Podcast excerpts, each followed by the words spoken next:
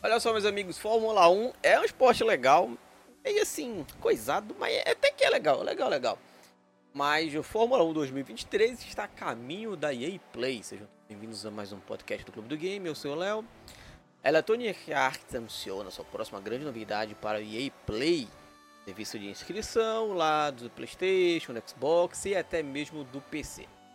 Segundo revelado pela companhia, o F1 2023 ficará disponível a partir do dia 18 de janeiro para todos os inscritos do EA Play, que permitirá as mais os mais jogadores começaram a acelerar, a acelerar a mais recente versão da recriação digital que a Codemaster lançou no verão de 2023.